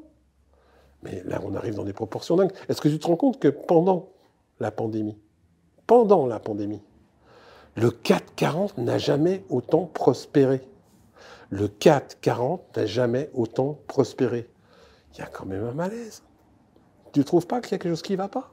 Moi, je trouve qu'il y a quelque chose pas. Pendant que les salaires des fonctionnaires ont été bloqués pendant plus de 10 ans, il y a des patrons qui ont eu 200% d'augmentation sur leur salaire. Tu vois, l'augmentation, par exemple, du PDG de Total, euh, ça te choque Mais oui, ça me rend fou. Tu sais, je le dis toujours, quand tu as. Euh, allez, j'ai connu, hein, quand tu as. Euh, allez, 10 voitures, 14 maisons, 10 maîtresses pour les mecs, 7 amants pour les femmes. Les femmes en ont toujours un petit peu moins que les mecs. Quand tu as 5 ou 6 maisons réparties dans le monde entier, que tu as deux jets, un bateau de 100 mètres de long dont tu te bats pour qu'il fasse 150 mètres pour. Donc tu te sers 5 jours dans l'année. Et encore, et encore. Pourquoi tu as besoin de plus? Est-ce que tu vas partir dans ta tombe avec tes lingots? Moi, j'ai connu des gens, ils savent même plus combien ils ont sur leur compte. Ils savent même plus combien ils ont d'argent. À quoi ça sert? Et pendant ce temps-là, tu as des gens qui crèvent de faim, qui travaillent et qui dorment dans leur voiture. Est-ce que c'est normal? Est-ce qu'on pourrait pas un peu répartir pour que tout le monde vive bien? Parce qu'à un moment donné, à force d'exploiter les gens, à force de les triturer, faut pas rêver. Hein. Ils vont se lever, ils vont se battre. Hein. Et, c'est ce qu'on est, c'est ce qu'on, c'est ce à quoi. Et là, ça va être violent. Et là, ça sera violent parce qu'au fur et à mesure, ben, les mecs, ils sont obligés de se refermer. Donc, ils sont obligés de monter des murs. Puis au-dessus des murs, ils mettent des barbelés. Puis au-dessus des barbelés, ils mettent des miradors. Puis au-dessus des miradors, ils mettent des mitrailleuses. Parce qu'ils veulent pas que les gens arrivent. C'est ce qui se passe aujourd'hui avec les immigrés. Si au départ, au départ, et moi je l'ai vécu, là aussi on ne peut pas me la faire à l'envers, j'étais en 74 au Tchad, j'ai vu, je sais pas si tu te rappelles, ces, panneaux euh, qu'on voyait dans la rue à un moment donné, les grandes voitures avec des trucs ronds comme ça, de publicité, comme interlude. tu te souviens de ça Moi j'ai vu ça en Afrique. Venez travailler en France sur plusieurs voitures avec les palmiers. Venez travailler en France, vous serez bien. J'étais au Tchad en 74, donc euh, dans Tibesti, etc. Je l'ai vu. Donc si on avait aidé ces gens-là sur place plutôt que de les exploiter, exploiter leur territoire, leur sous-sol, etc., les exploiter en France, est-ce qu'aujourd'hui on aurait autant qui viendraient? Comme ils sont en train de crever de faim là-bas, ben ils viennent. Hein. Donc au jour un moment ou un autre, il y en a de plus en plus qui vont crever de faim. Parce qu'on les exploite de plus en plus. Pour nous. Je rappelle quand même, et là je n'ai pas de chance si j'y étais, j'ai donc été en RDC quelques années, au Congo Oui, au Congo. oui, au Congo. Et dans le, Nord Congo, je veux dire, le coltan, ce qu'on met dans nos téléphones, ce qu'on met dans nos téléphones, on tue les gens là-bas pour ça. Qui c'est qu'on profite dans nos, smartphones? C'est nous. Hein. Et les populations là-bas, ils n'en profitent pas. Hein. on monte des guerres artificielles. Artificielles pour qu'ils puissent pas s'unir et qu'ils ne puissent pas récolter le, le fruit de leur terre pour que ce soit des entreprises françaises, américaines, chinoises, qui prennent ça à moindre frais pour nous le revendre à prix d'or. Et nous, on dit rien. Et je peux te citer 50 exemples comme ça, où on est aussi coupable. Philippe, tu avais beaucoup dénoncé en son temps euh, Sarkozy. Euh, c'est pire aujourd'hui qu'à l'époque euh, de Sarkozy. Oui. Oui. Oui, oui, oui, je te le disais tout à l'heure. Avec Macron, c'est pire. Mais oui, le système est passé au turbo. Ça, renvoie donc au titre de ton bouquin, donc le pouvoir du pire. Mais c'est pire. Donc, avec Macron, c'est pire En plus, ce qui me fou, c'est que Sarkozy, euh, le soir de son élection, il va bouffer au Fouquet. Macron, on, savait, on, on, savait à quoi s'attendre. Bah, Macron, c'était la rotonde. Non, mais Macron, c'était la rotonde, mais il nous avait promis plein de choses avant Macron. Il nous a promis un monde meilleur. Il nous a promis que ça allait changer les choses. Il, avait promis, il nous a promis, moi je m'en rappelle, j'y ai cru. J'ai pas voté pour lui, heureusement. Euh, j'y ai cru qu'il allait nous débarrasser. T'as voté Marine Le Pen? Non, j'ai voté blanc. D'accord. Mais par contre, au deuxième tour, là, hein, sur le- cette élection, j'ai même sorti des vidéos en disant comment vous pouvez voter pour Macron, parce que j'ai failli me battre avec des gilets jaunes à Marseille, entre les deux tours, des mecs qui distribuaient des tracts pour appeler, pour appeler à voter Macron. Il y a un moment donné, il faut savoir ce qu'on veut. Tu veux Ah, Mélenchon, hein, au passage, il n'est pas gilet jaune. Hein, oh là là, Ouais, non, mais. Mélenchon. Mais ce que euh, je veux dire, c'est qu'il a quand même appelé à voter Macron. Mais Mélenchon, je Et le ça, connais. ça joue maintenant meilleur Ouais, mais, mais, mais là aussi, les gens n'ont pas de mémoire. Il avait aussi appelé à voter Chirac, rappelez-vous. Moi, j'ai un peu de mémoire. Il avait dit, mais moi, je vais mettre des gants et puis j'irai voter, mettre mon bulletin Chirac euh, dans l'urne. Il l'avait déjà fait. Ces gens confondent. Il y a le blanc. Moi, je milite pour que le vote blanc. Tu veux pas voter pour Marine Le Pen, je le comprends. Tu veux pas voter pour Macron, mets un bulletin blanc. Le jour où les bulletins blancs vont dépasser les exprimés, ils sont très Je mal. crois vraiment que ça aurait été pire avec Marine Le Pen? Je sais pas. J'ai pas trop envie de le voir. Mais je sais pas. Mais ça sera peut-être le prochain président. hein. Parce que là, on a essayé la droite, on a essayé la gauche, on a essayé le petit Kennedy qui, qui saute une petite vieille. Euh, bon, qu'est-ce qui nous reste? Les gens risquent de se rabattre sur le RN. Bon, je te laisse la responsabilité de tes propos. Quoi, j'ai rien dit de mal. euh, Non, non, mais t'as pas, pas fait d'allusion à des noms, mais Non, en tout cas, les gens comprendront ce qu'ils veulent. Mais elle est plus Euh, âgée ou pas Euh, je, je, je ne veux même pas répondre. Euh, euh, Je vais avoir un concernant, euh, Je vais avoir concernant, un procès pour ça, génial. concernant euh, la présidence actuelle, Emmanuel Macron, c'est le système des copains, selon toi? Complètement, copain coquin. Complètement, j'affirme. Il n'y a jamais eu tant de recasage que sous Macron. Il n'y a eu jamais eu tant de, gens euh, qu'on nommait à des postes complètement fous, alors que Non, pardon, parce que justement, là, je vais me faire un peu l'avocat du Ouais. Quand même, est-ce que tu crois pas, justement, égard à ce que tu viens de dire, quand même, euh, qui est quand même euh, pas loin d'être quand même dans l'insulte, euh, tu crois pas qu'il y a un respect Il y a pas de honte en doit euh, au président de la République? Non, mais là, je me fais exprès, je précise bien avant que tout le monde ne, ne- ne commente en chat que je suis devenu macroniste. Euh, est-ce que tu crois pas que la fonction présidentielle, aussi paradoxalement, elle doit être respectée Là, Mais- je- mais tu peux la respecter, c'est ça le paradoxe. Parce le paradoxe, c'est- quelqu'un qui est peut-être pas respectable selon toi. Est-ce que la fonction, elle doit pas aussi l'être? Alors, Et à un moment donné, voilà, quelle est là. la limite au-delà de laquelle euh, la limite, euh, c'est celle que tu te fixes, c'est celle de la bienséance, entre guillemets, et celle du terrorisme, celle de... de, de- de- C'est vrai qu'on n'aurait pas insulté ou fait un doigt au général de Gaulle, hein, pour. Mais, faut- mais vous rigolez ou quoi? Tu veux que je te rappelle les lunes de Harakiri? Combet, un mort. Non, arrête. Tu te rappelles le général de Gaulle Il était. Mais par contre, par contre, ces gens-là n'attaquaient jamais. Mitterrand a été brocardé pendant toute sa vie. Mitterrand n'a jamais fait un procès à un, journaliste, ou etc. Ces gens-là savaient recevoir les insultes. Parce que ça fait partie de la fonction aussi. hein. Quand tu es élu, tu ne plais pas à tout le monde. Alors parce que tu ne plais pas, j'ai pas le droit de te le dire. Parce que c'est ça aujourd'hui. Tu, je te plais pas, tu me plais pas, j'estime que tu as été élu qu'avec 17% des voix, mais j'ai pas le droit de parler au nom des 83%, des 83% qui n'ont pas voté pour toi. Parce que c'est ça qui est en train de se passer. Donc c'est quoi? Tu te- Vous vous rappelez pas des satires d'avant? Louis-Philippe, qu'on montrait en forme de poire Rappelez-vous des, caricatures avant? Parce qu'il n'y avait pas la etc. C'était des caricatures. Les caricatures étaient beaucoup plus violentes dans l'injure, entre guillemets, que ce qu'elle a maintenant. Ça choquait pas à l'époque. Ça choquait pas.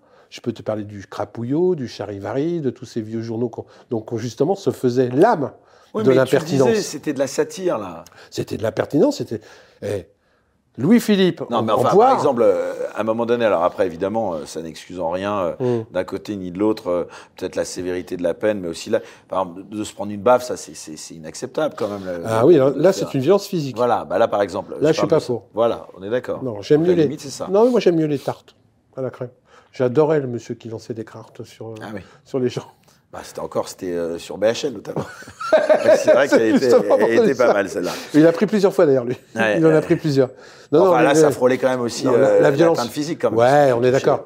Euh, après, euh, quand on est un personnage public, que ce soit dans le, le spectacle, que ce soit- on doit être capable de prendre des coups. Et les coups, Surtout, il disait, venez me chercher à un moment donné, sauf que pour aller Ben me chercher, oui, c'est même un peu compliqué. Quand mais même. tu peux pas. Ce genre-là, il n'y a jamais eu autant de gardes du corps autour d'un président de la République. Jamais autant. Quand il se déplace, c'est quasiment une ville entière qui se déplace derrière lui. Les, les- les- les- les- les gens, là, j'ai vu, les gens sont à un kilomètre. Les manifestants sont à un kilomètre. Tu te rends compte? C'est ça la Et République pourtant, paradoxalement, il va quand même au contact de Non, la non, foule non, quand même. tu crois qu'elle est, passée Je viens, tout le je temps viens, je, faut que je redise ce que je viens de dire, je crois.